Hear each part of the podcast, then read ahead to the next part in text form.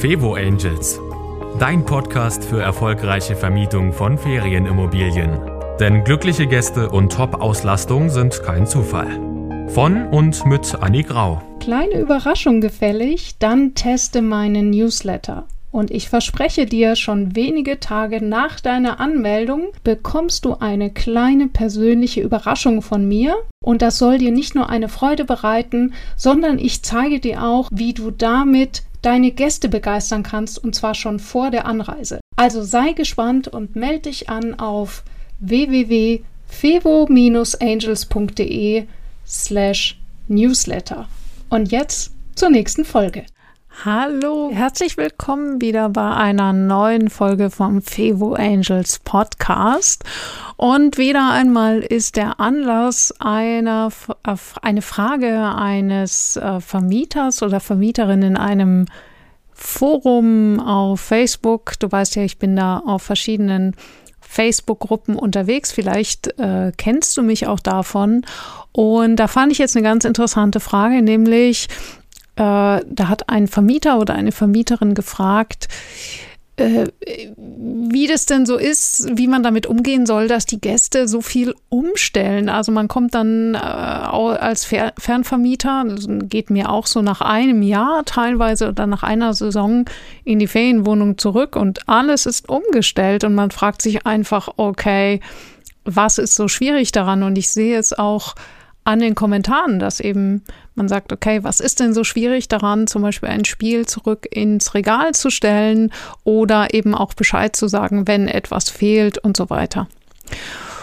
Und da erinnere ich mich an ein Interview. Ich habe zu dem Thema recherchiert und habe zum Beispiel eine Unternehmerin gefragt, die in Ferienwohnungen zum Beispiel ganze Winter verbringt, sich dort einmietet mit ihrem Lebensgefährten und äh, sozusagen der Traum aller Vermieter in der Nebensaison, du hast einen äh, äh, angenehmen Longstay-Mieter, äh, der also da in der Nebensaison, wo ansonsten in, der, in so einer Urlaubsregion niemand bleibt, äh, sind das häufig Menschen, die selbstständig sind, die einfach ihre Ruhe haben wollen die auch das nötige Kleingeld haben und die mieten sich dann meinetwegen auf Fuerteventura oder äh, sonst wo eben über Wochen und Monate in deinem netten kleinen Apartment oder in deiner Finca ein. So.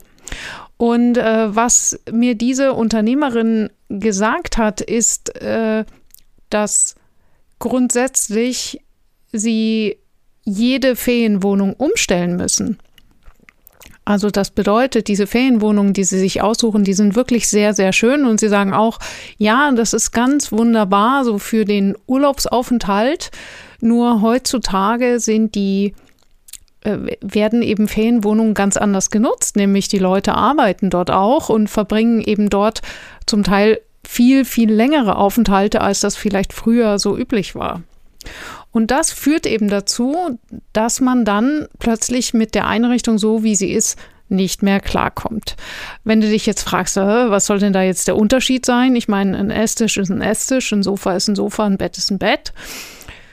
Vollkommen richtig. Aber ich gebe dir jetzt mal ein paar Beispiele, die ähm, ich mehrfach miterlebt habe und äh, ja, vielleicht bringt euch das ja auf neue Gedanken. Zum Beispiel äh, ganz viele, gerade Selbstständige, ähm, arbeiten auch in der Ferienwohnung und brauchen dort einen ordentlichen Arbeitsplatz.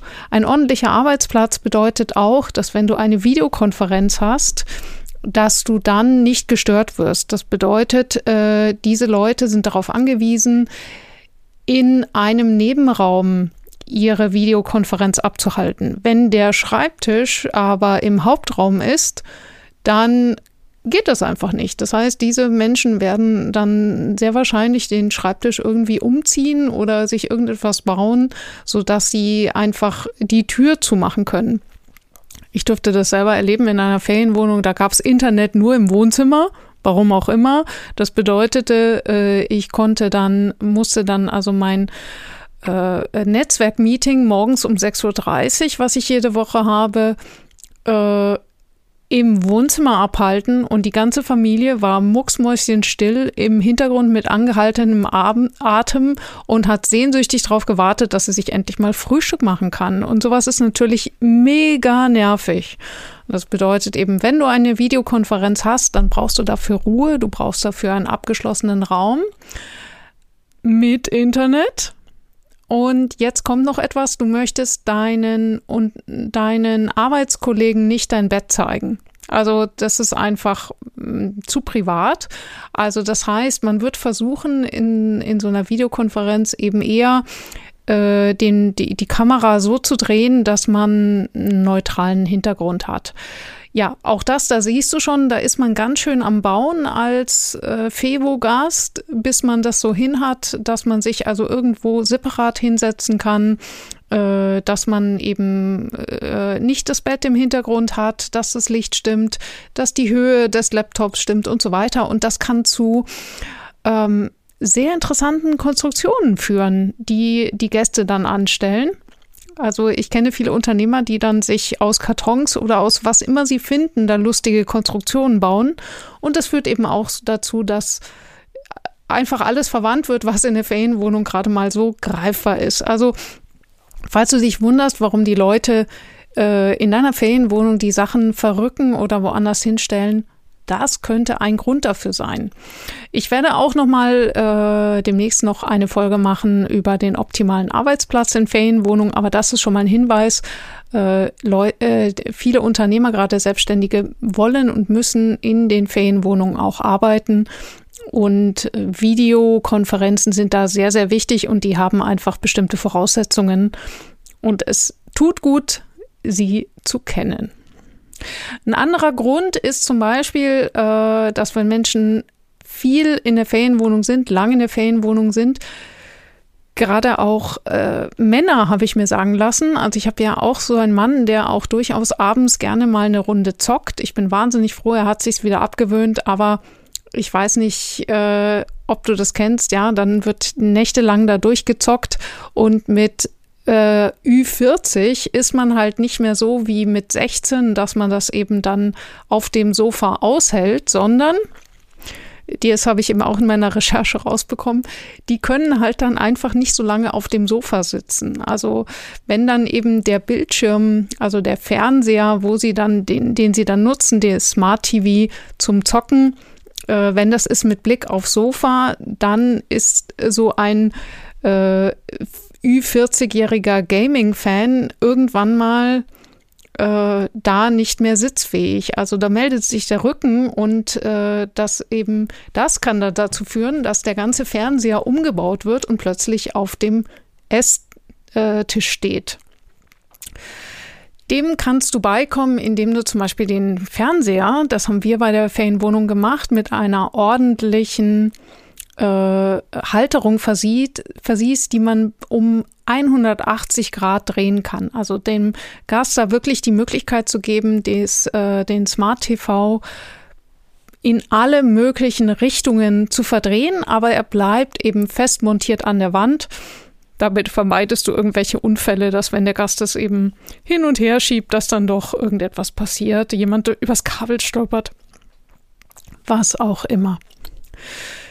Ja, was gibt es noch für Gründe? Also dann mal ganz simpel. Ich weiß ja nicht, hast du schon mal zusammen mit deinem Ehepartner oder deinem Lebensgefährten die Spülmaschine eingeräumt? Also, also äh, bei meinem Mann und mir, da gilt die Regel, einer räumt die Spülmaschine ein und der andere darf weder zugucken noch kommentieren. Und was so eingeräumt wird, das bleibt auch so. Also da seht ihr schon, selbst in der gleichen Lebensgemeinschaft gibt es vollkommen unterschiedliche äh, Ansichten von optimaler Aufteilung und optimalem Auf Einräumen. Und äh, auch wenn es für dich absolut offensichtlich ist, dass die Tassen immer links oben und unten das reinpasst und so passt es doch besser. Tja, nur ein Weg führt nach Rom und dann gibt es noch tausend andere. Also nicht nur ein Weg führt nach Rom und äh, deine Feriengäste, die wissen das ja häufig gar nicht. Also wenn man Sachen nicht gewohnt ist, man stellt es halt so hin, wie man es zu Hause gewohnt ist. Und wenn zu Hause links oben immer die Tassen stehen oder eben nicht, dann ist es relativ normal, dass man es dann in der Ferienwohnung auch macht. Und die wenigsten öffnen bei Anreise den Schrank und sagen sich, jetzt muss ich mir erstmal merken, wie es war, sondern äh, die öffnen den Schrank und sagen, ich will Kaffee. Und ob die Tasse genau an die gleiche Stelle wandert, ist den Leuten relativ Wumpe. Vorteil dabei auch ist, niemand äh, wird einen, einen äh, Schrank öffnen und sagen, oh, die Tassen stehen aber nicht am richtigen Fleck, sondern das fällt halt dir als Fevo-Vermieter sofort auf. Natürlich sollten die Sachen alle am gleichen Fleck stehen, dass der Gast sich nicht an fünf verschiedenen Stellen die Tassen und Teller zusammensuchen muss. Und dafür ist dann natürlich eine Checkliste gut oder eine ordentliche Kontrolle bei der Reinigung. Äh, übrigens, solche Kontrollen, wenn du sie nicht selber durchführen kannst, solltest du nicht allein auf die Reinigungskraft, äh, wie soll ich jetzt sagen, nicht, nicht allein der Reinigungskraft in die Hände geben, sondern entweder du machst das nochmal extra, wenn du vor Ort bist, also dass eben zumindestens bei jeder zweiten Anreise so gecheckt wird, okay, sind die äh, Tellertassen noch an jeder Stelle und vielleicht nach vier Anreisen wird nochmal durchgezählt, dass auch noch alles da ist. Äh, du kannst es natürlich auch jedes Mal machen. Es ist einfach nur eine Frage von Aufwand und, und Notwendigkeit. Also wenn dem Gast halt jetzt ein Teller runterfällt, dann wirst du es ihm eh nicht berechnen. Und dann, wenn ein Teller fehlt, dann stellst du lieber am Anfang nicht nur sechs, sondern gleich zehn Teller hin und dann ist das erstmal geregelt und du sparst dir diese unglaubliche Kontrollarbeit. Ja, aber was ich damit meine ist, es reicht nicht einer Reinigungskraft, das auch noch überzuhelfen, dass sie das alles nachzählt, weil erfahrungsgemäß wird das das Erste sein, was sie sich klemmt. Äh, das, äh, ich habe ich hab einfach lange genug Erfahrung mit Reinigungskräften, die sind unter Wahnsinnszeitdruck. Also es lohnt sich hier, das Ganze zu entkoppeln. Erstmal, dass du es selber machst. Und das Zweite, wenn du selber nicht vor Ort bist, dass du einen Minijobber beauftragst, der solche Stippvisiten macht und der dann eben auch noch andere Sachen für dich prüft. Ja, die, äh, das ist vielleicht jetzt ein bisschen ungewohnt. Ich weiß, dass das viele nicht so machen. Das ist auch der Grund, warum es so viele Probleme gibt bei der Reinigung, dass dann eben doch irgendwas nicht ordentlich ist. Nur wenn du dir Hotels anschaust, da ist es ja genau so, dass es immer eine Hausdame gibt. Und äh, die häufigste Frage in meiner Ausbildung, wenn ich, wenn ich äh, äh irgendwie Freunden erzählt habe, ich bin jetzt Hausdame, dann war immer, wieso denn Hausdame? Können die Leute nicht selber putzen? Also ich meine, Reinigungskraft, äh, warum, warum kann die nicht selber kontrollieren, wie sauber sie macht? Und das ist eben, das wissen die Hotels, dass das eben nicht ausreicht. Das heißt, natürlich macht die Reinigungskraft ordentlich sauber. Aber solche Themen wie, sind es wirklich sechs äh, Kleiderbügel? Ist der, ähm, ist die Minibar korrekt aufgefüllt worden? Ähm, gibt es Obstfliegen am Obstteller oder was weiß ich? Solche Dinge, das macht eben die Hausdame, weil sie nochmal mit dem zweiten Blick draufschaut. Also, das war ein kurzer Ausflug zum Thema, ähm, was soll ich denn tun, wenn die Leute äh, plötzlich alles umstellen, erstmal Verständnis haben. Heutzutage werden Ferienwohnungen ganz anders genutzt. Ich werde noch eine eigene Folge machen zum Thema Arbeitsplatz in der Ferienwohnung und ansonsten daran denken, dass du Dinge, die gerne mal verschoben werden, Stichwort Fernseher, dass du die möglichst flexibel, aber eben gesichert anbringst, sprich mit einem, mit einer Halterung, die um 180 Grad dreh- und schwenkbar ist in jede erdenkliche Richtung.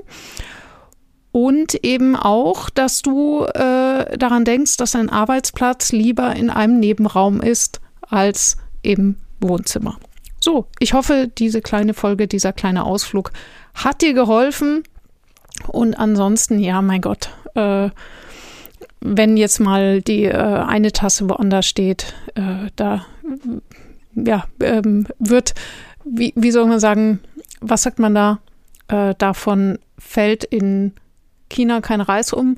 Ich weiß es nicht, fällt mir nicht der richtige Ausdruck ein, aber du weißt, was ich meine und ich hoffe, meine Infos haben dir geholfen. Bis zum nächsten Mal.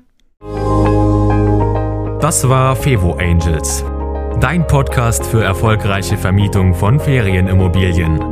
Mehr Infos auf fevo-angels.de.